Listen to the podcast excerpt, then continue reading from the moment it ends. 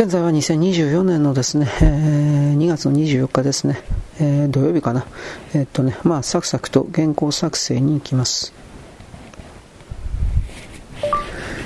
この発想はなかったというよりも誰もが考えていたけど現実に動かなかったからこんな便利なものが出なかったということになる。絆創膏におけるガーゼのところが端っこに寄っておれば確かにこれは片手でぐるぐると巻きやすい。こんな簡単なことがどうして製品化されなかったのかと私はびっくりしたし小学生というものはこれを考えた。なんだかんだ言って柔軟な発想を持っているのだなと感心をした。これを商品化した松本清でいいのかどうなのか知らないけれど、これもなかなかに行動力がある企業だなどと一応褒めてみる。はい、これはですね、あのー、小学生でいいと思う。小学生の新しい、あの、絆創膏を考えたという記事です。えー、っとね、あの、絆創膏って真ん中の方にガーゼありますでしょう。その絆創膏が本当に、左側と便宜上言うけど、左側の端っこのところにですね、あの寄ってるんですよ、思いっきり。んで、あのー、端っこのところぺちゃんとつけてから、あと片手でぐるぐるぐるぐる巻くというか、まあそんなイメージです。だから結局、うーん、関心をしたと。はい、松本清うーん、一応褒めて、一でね、一応だよ。うん、まあそういうですね、ほん、本当にちょっとしたことなんですけど、こっちの方が主流になった方がいいんじゃないかなという気はしますね。はい、次。これは何？テレビ局がどうのこうの？長えな、記事がよ。えー、っとね、よいしょ。んと、シンクタンクはどうのこうの？はいはいはいはい。ロールモデルがどうのこうの？はいはいはいはい。うーん、予見である。人口だけの問題じゃないような気するけどね。うん、ネット広告、はいはいはいはい。うん。ま、ま出る金がでかすぎるんじゃないかな。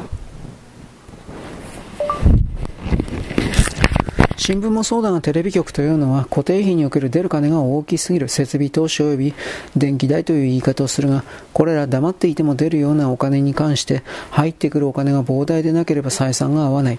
ネットに関しては入ってくるお金がそんなに大きいとは言わないけれども固定費が少なくともテレビ局ほど大きくはないので、中抜きするというか計算した場合利益が手元に大きく残るその差が出るのだろう。つまり地方局だけではなくて中央のテレビもこれからネット含めるような様々な事業展開をしなければまあ完全にダメになると思うが、現行それは難しいのではないか。中央ですら衛星テレビをつけると、中で通販番組ばっかりやっている。自国のテレビ局がやっているようなそれだろうけど、もはやそれはテレビ局と言わないし、自分のところの商売を自分のところの電波でやるんだから、こんなのは放送免許を剥奪してしまっていいんじゃないかな、なんてことを思うのである。はいはい。まあ、とにかく、あれですよね。通販番組ひどいですよね。衛星とかで。うん、まあ、とりあえず、うん、固定費でかいですよね。人件費だけの問題じゃなくて、まあ、家賃とかもきっとあるだろうけれども、で、なんだかんだ電気代ってだいぶでかいと思いますよな。本当の話で。うんで、だからそこから考えたときに、あの、ビジネスモデルがやっぱ古いんですよね、きっと。ネットは、あのかかる制作費が安い。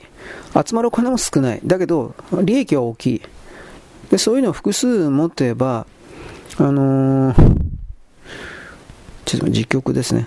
複数持てば、なんだかんだ言って安定した経営になるという言い方になりますよね。うん。商売用じゃなく商売をですね。はい。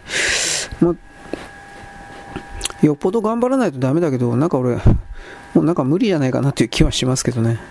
これは何かしらね。えー、だとシート。はいはいはいはい。はい。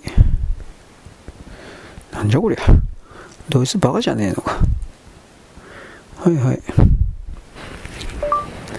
ドイツの人口動態予測を考えた人々は馬鹿しかいなかったのかなと私は思う。ドイツが中国の経済がアメリカを追い抜いて一番になるのだから、その傘下に入れば、その古文になれば自分たちは大きく儲かると思って中国に莫大な投資をしたが、その全体そのものが中国共産党から送り込まれた詐欺師たちによって騙されてしまっていたということに、今になって気づいている。もう遅いが、ドイツは基本的にはゲルマン魂を捨ててしまったので、この世界から消滅する。それがいいか悪いかわからないが、グローバリズム的な国家になった時に、ではドイツなるものの存在価値は何なのかということを考えた時に私には何一つ思い浮かばないのであった。自分が何者であるのかということを捨てた存在に未来などない。それを私はドイツというあの全体領域に見るのである。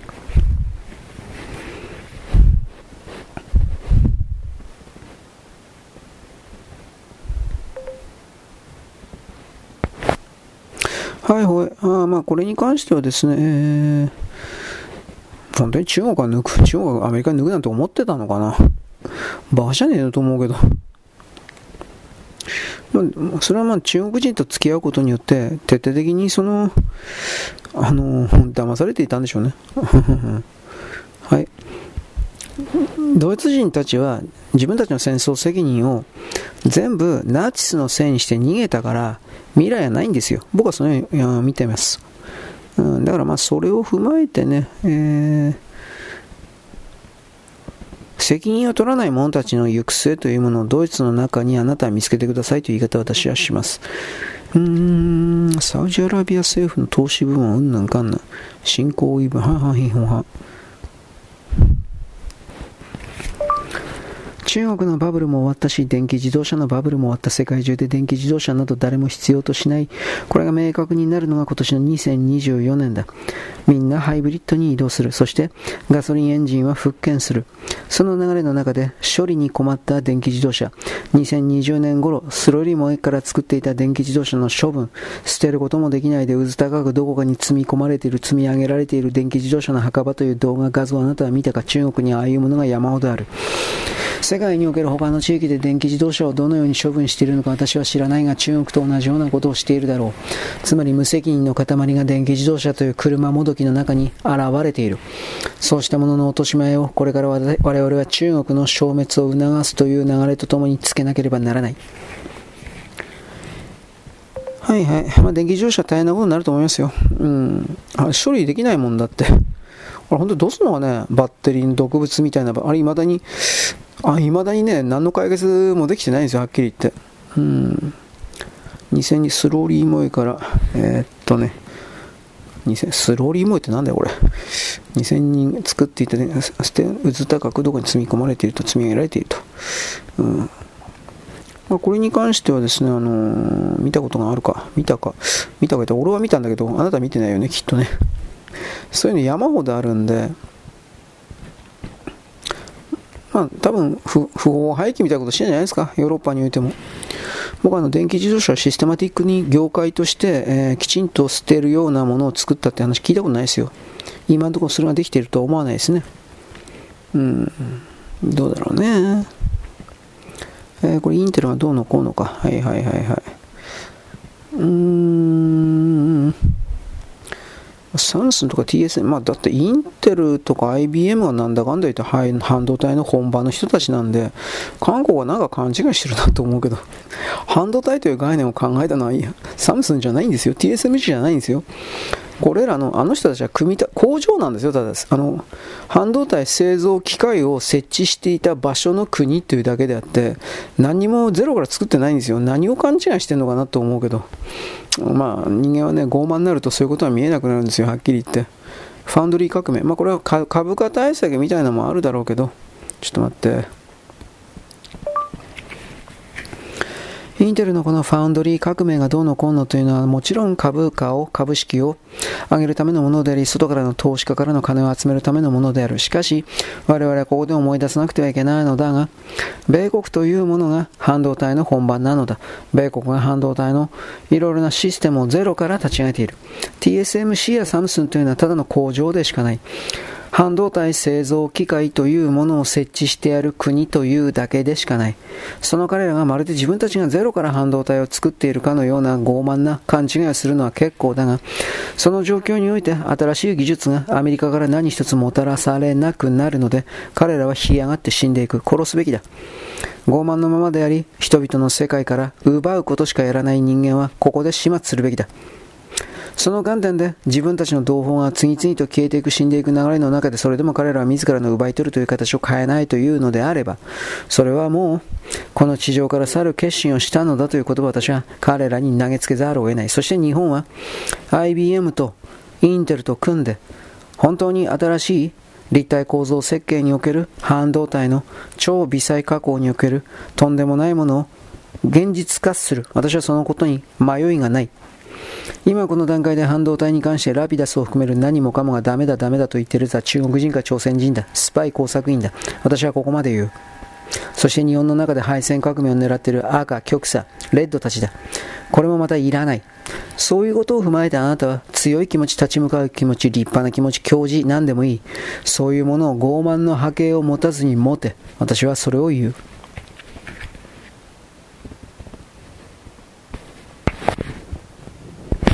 はい。ということで、なんかあの 途中で Wi-Fi かなんか切れて文章が止まっちゃうね。なんででしょう？よかったな。まあいいですけど。後でだから追加で変えてたりなんかします。まあいいです。あのラピダスがね、今インテルじゃなかったあの IBM か。IBM に250人ぐらいあの技術者送ってるんですよ。で、その中、今、身体検査が終わってから、基本的には全部日本人です。で、あの、中間に、台湾、中間台湾に、えー、っとね、技術を渡さないということで、本当に動いてるみたいです。だから、まあ、だって韓国に渡せば、この場合韓国に渡せばですね、あのー、全部中国に流れるから、彼ら裏切り者なんで、もうその証拠も出ちゃ出ちゃったんだよ。これ、先月言ったけどさ。だからそういうのをね、うん、アメリカは見てないわけないでしょっていうこと。うん。えー、顔面。その要はね、音声変換はちょっとおかしになるね。という、そのような人間集団。うんえー、非常な、非常は違うね。非常な、非常な目線で、冷酷非常、非常値の非常になってるね。冷酷非常、うん。まあ、とりあえず、ラピダスがダメだっていう風な、根性を外に発信してるものはと。はいはいはいはい。まあ、この日本を貶めて、そしてあの、日本を貶めることで自分たちが浮かび上がろうとすることを本当に仕掛けるような人は、これ本当に潰さないとダメですよ。僕たちの未来が消えちゃうんで。僕はそっちの側には立ちません。あなたはどうかは僕は知らんけど。えー、っとね、子供性犯罪うんぬんか。はいはいはいはい。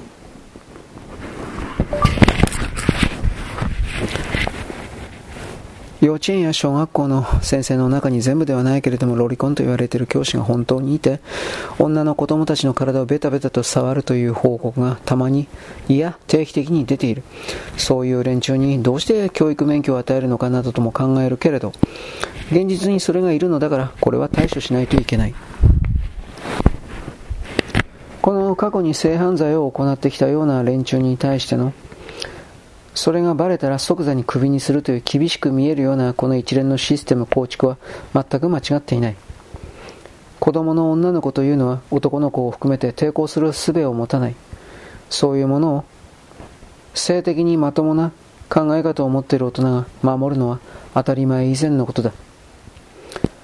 彼女たち彼ら子供たちこれを守らなくてはいけない大人が。はいはい。あの、性犯罪のこれって本当に治んないらしいですよ。うーん。まあ、その、子供の体触ってどうしようっていうのかなと思うけどね。うん。小学生にしろ中学生おっぱいなんか全然出てない、おっぱいとかケツとか出てないだろ。仮に出てたとして触ったからどうだっつうのかね、僕はあなたに言ったと思うけど、痴漢とか頭おかしいんじゃねえかなと思うのは、おっぱい触るとか、お尻触るとかやるでしょう。それは別に布を触ってるんですよ。洋服を触ってるんですよ。胸の外側にあるブラ、ブラの次に洋服、体操服でも制服でもいいけど、布の手触りを触ってるんですよ。何がいいの？だから結局、そういうふうに自分で自分自身を興奮状態に自分がやってるんですよ。このことの、あの、世界を自分が作ってるのはこういうことところにもあるんです、はっきり言って。布を触ってるだけなんですよ。で、なおかつそんな子供たちがおっぱいとかお尻とか触られたとしてですよ。感じてるわけないでしょ。そう感じてると思うのも、その触ってる変態が脳の中で感じているに違いないとかってやってるんですよ。だから結局これは、あのー、世界の認識の仕方を徹底的に、あの、間違えてやっちゃってる人っていうか、じゃないですかね、明らかに。はい。うーん、これ松原議員、松下議員だったっけ？うーん。これはでも、はい。これ中国人なんかこのどんどんどんどん逮捕すりゃいいんだよ、日本日本人に対して偽の罪の意識で、これあの、偽の罪貼り付けてどんどん逮捕してんだからよ。なんでこんなもん遠慮すんだよ、お前。身長派みたいなの全部逮捕すりゃいいんだよ。本当に。どうせスパイなんだから。ここまで言っちゃい、だんだんと会議になっておりますね。松下議員。通告書も対応しておりません。まあ、だけどこれはすぐバレるだろう。ネットの中にいっぱいその証拠とか出てたんだもん。はい。えー、っと。他の報道においても松下議員というのはこの中国の女スパイに性的な交渉をもって完全にコントロールされているとされてきた。本当かどうかはわからない。あり得ることだとだけは言う。そしてその性行為の部分を動画などに撮影されてしまっていたらもう逃げることはできないだろう。それを踏まえて日本の中の政治支配層経済界の中に女にメロメロにやられている弱みを握られているやつ。問題はそれらが例えば中国が外から入ってくるときにそれを防ぐための組織の長であったりとんでもないところに配置していた場合どうなるのかだ。そして中国というのは自分たちの目的のためにそういう長にこうした女スパイを接近させる。私は画像で見たけどこんな不細工な女にやられるんだからどうしようもねえなとこれは本当に思ったんだけどやっぱり人間はモテなければ言い寄ってくる女に対してホイホイと心を許すんだな男って弱いななんてことを私は自分自身の経験を踏まえて思ってしまった女は怖いね。そういう言葉であるが、今回に関しては国家安全保障に関わっているから、そんなおちゃらけた言葉で許されることではない。真相を究明して松下議員を逮捕するべきだと私は勝手に言っておく。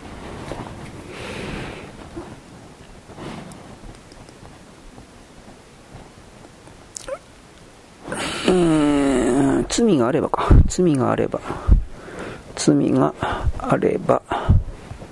でまあこれはここまでいったんでいいんですよ。なんでかっつったら、あの、税金で食ってっから。税金で食ってる人は、それぐらい厳しい目で見られてます。当然だと僕は思います。国民の税金で給料もらってんだから。うん。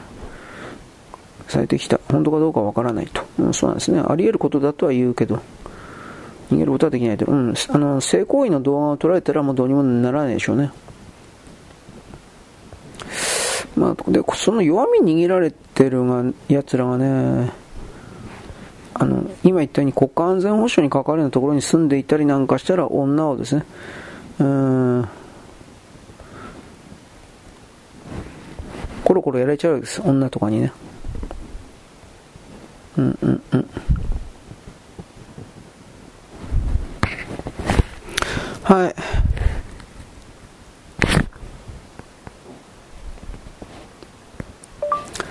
維新の会が中国人と同じようにまた搾取を呼びかけている。1日に2000円のボランティアの料金ではっきり言えば、参加すれば自分のマイナスになるにもかかわらず、これに参加することが人生の意義になると、吉村知事は言っている。私はもう吉村というこの男に関しては、その正体を見たりというか、グローバリストの手先だったんですね、あなたはという風な見方しかしないので、この男は何を喋ろうが喋る前がもはや信用していない。大きな上物を立てて、しかし人間は搾取する。この構造をずっとこれからも続けるのであれば、維新に大阪を任せることは危険だ。奴隷的根性があそこに染みついてしまう。そういうことを踏まえて今の大阪万博をめぐる様々な支配することが当然だと、のたうち回っているような奴ら。それをあなたは、あなたの新しい視点獲得のもとに、これらを見ていただきたい。はいはい。なんかあの、大阪の木のドームだったかなんかでしたっけ？これなんか問題が出てるみたいですね。あのー、マイナスに関わらずと。あの、こあれ、木の輪っかみたいなもの立てると中にですね、えー、機械を搬入できなくなるとか、なんかそういう問題が今更言われてるっていうのが、なんだお前はと思ったけどね。うん、まあいいです。今、吉村だけが悪いんじゃないですかね。吉村本当にいいやつを今まで演じていたつもりなんだろうけど、もうダメかなとは思う。うん。でもまあ、そう言いながら彼の背後にまたなんかや、またなんかラスボスというか、なんかいいのかもしれないなと、これも思うけどね。うんうんうんうんうん。えー、えー、なんだっけ。これ、レコードチャイナかな。外人が増えてるとかどうのこうの。28都道府県で転入超過。なんか外人増えてるみたいですね。うん。うん、地方の衰退ではないという。うん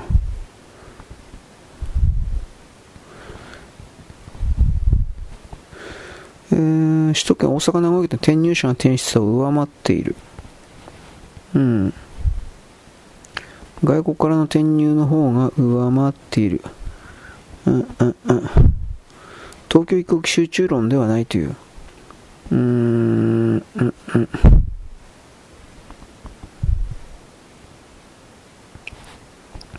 アジア人が徹底的に日本に入ってきてるんですよね。遅れたアジアの国にいるよりはやはり日本の方がはるかに住み心地がいいんですよ。居心地がいいんです。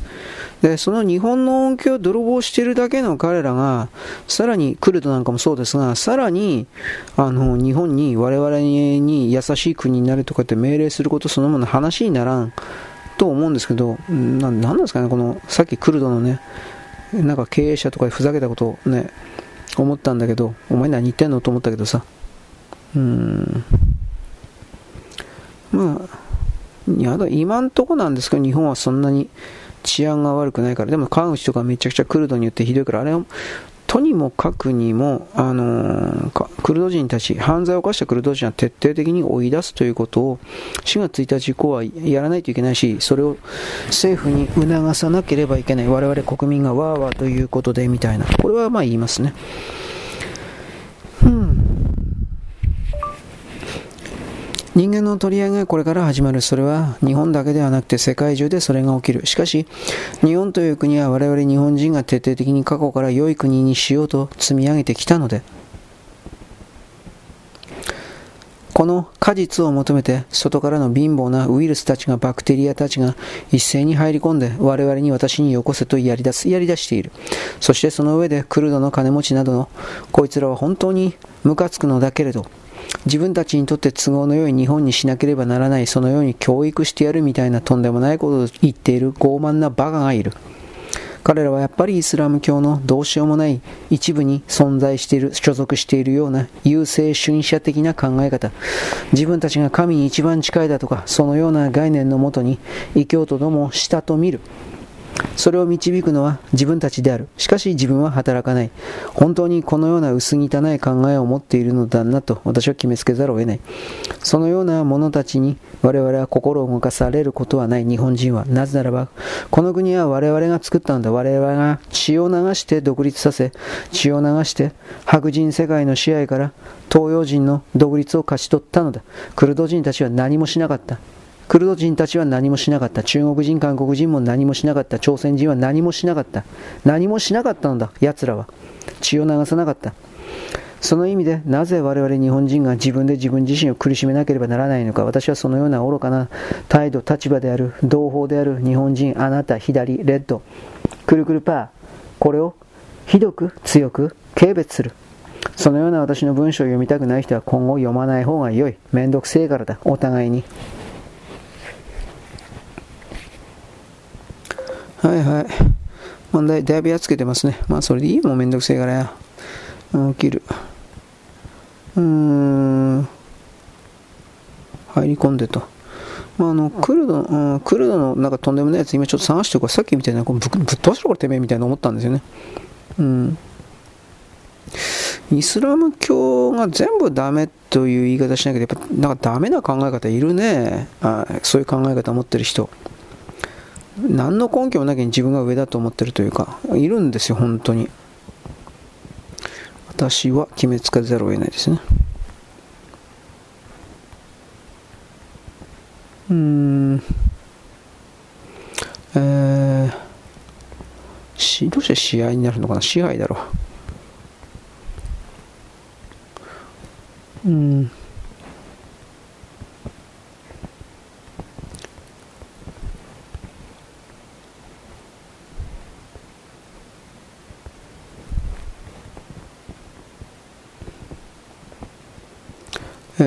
態度、うん、レッドクループは軽蔑する、うん、軽蔑しております。自分で自分を苦しむやつははっきり嫌いです。あのまあ、正直言うと、俺、大江健三郎とかあの辺の本読んでるやつっていうのは、お近づきになりたかないんだよ。バカはされと。俺にとってのそういう人たちはバカと思ってるので、一方的に自分が悪いって言うんだったら、その死にゃいいんじゃないですか。なんで大江健三郎自殺しなかったのかなと俺思うよ。1億総懺悔、お前だけ懺悔してろ。何1億総懺悔って大江が言ったんじゃなかったかもしれないけど、いやそれをしたいならお前自分でやってりゃいいよ。別にそれはね止めないですよ僕はと思うけどね。うんうんうんうん。えー、これはまああの設置したと。はい。どうかね社会秩序がどうか知らんけれども国営企業でのみと。どうだろう。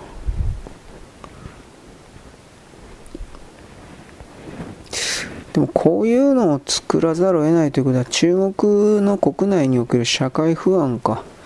あ現時点における中国の支配層と言われている人たちが金のない国民の暴動というかそうしたものによって自分の命や財産が奪われるかもしれないという恐怖に怯えている。この解釈をする。だから企業が民兵と言われるような軍隊組織を作った。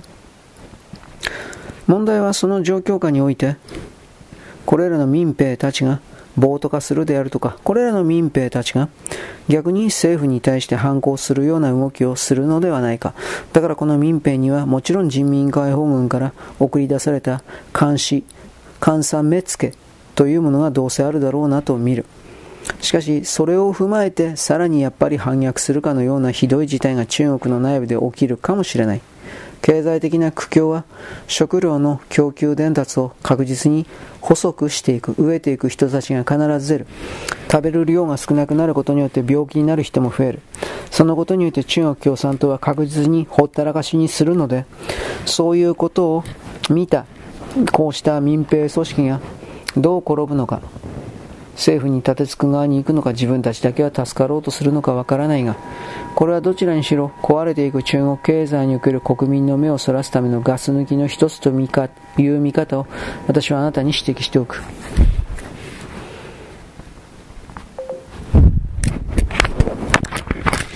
まあこれらってやっぱりあの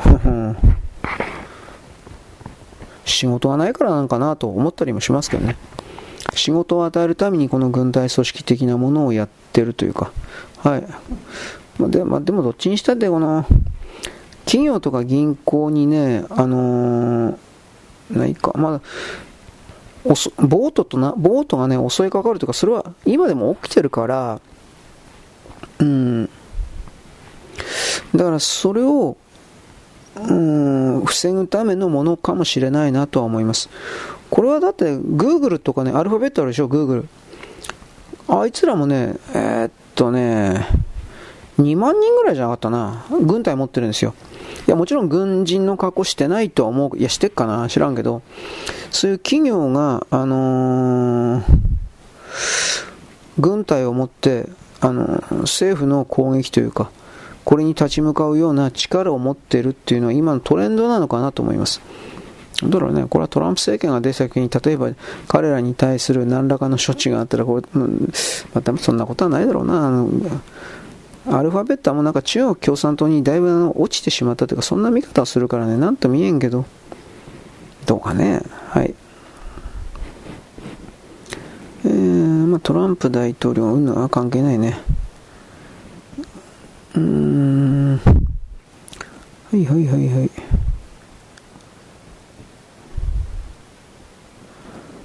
よいしょ。中国におけるリアル隠していたリアルがこれから水面の上に次々と浮かび出てくる。今の地球の流れというのは隠れていたものが浮かび上がるというのは大きなテーマの一つだから、中国もまた例外ではない。そして金の流れを含める人的秘密を含める何もかもが暴露されて、しかし中国人はこれを見て一瞬は起こるかもしれないけれども、それに対して何かの行動を起こすということはどうせない。それほどに中国の内部からエネルギーはすっかりと抜けてしまっているので、だから何も起きない。私はそのように捉えている。その上で、弱い人だが、どんどんと体力がなくなって病気になって死んでいく、飢えて死んでいく。これが私の近未来における中国の国内の風景だ。だから、それがずっと続くのであれば、そしてそういう不具合は地方の共産党を含める役員たちは絶対に伝えないから、中央は自分の国の中で何が起きているのかを知らないままに戦争計画を立ててそれを実行に移そうとするような、これがどうせ出てくる。しかし後ろを振り返ったら国民のみんなが死んでしまっている。これがおそらく4、5年内のうちに起きるだろうなと、私はこれを見る。2027年から28年あたりが一番可能性が高いということをちらりと言っておく。大量のパンデミックの死亡の動きが情報伝達されているが、その動きとこの中国の対外戦争を進めるという動きはどうせリンケージしている。2028年は次の次の大統領選挙だ。これもどうせつながっている。あらゆる意味における前方向の早期、前方向の復元というものをあなたはやってみるべきだ。はい、というわけで原稿長くなったからこの辺にしときます。よろしく、ごきげんよう。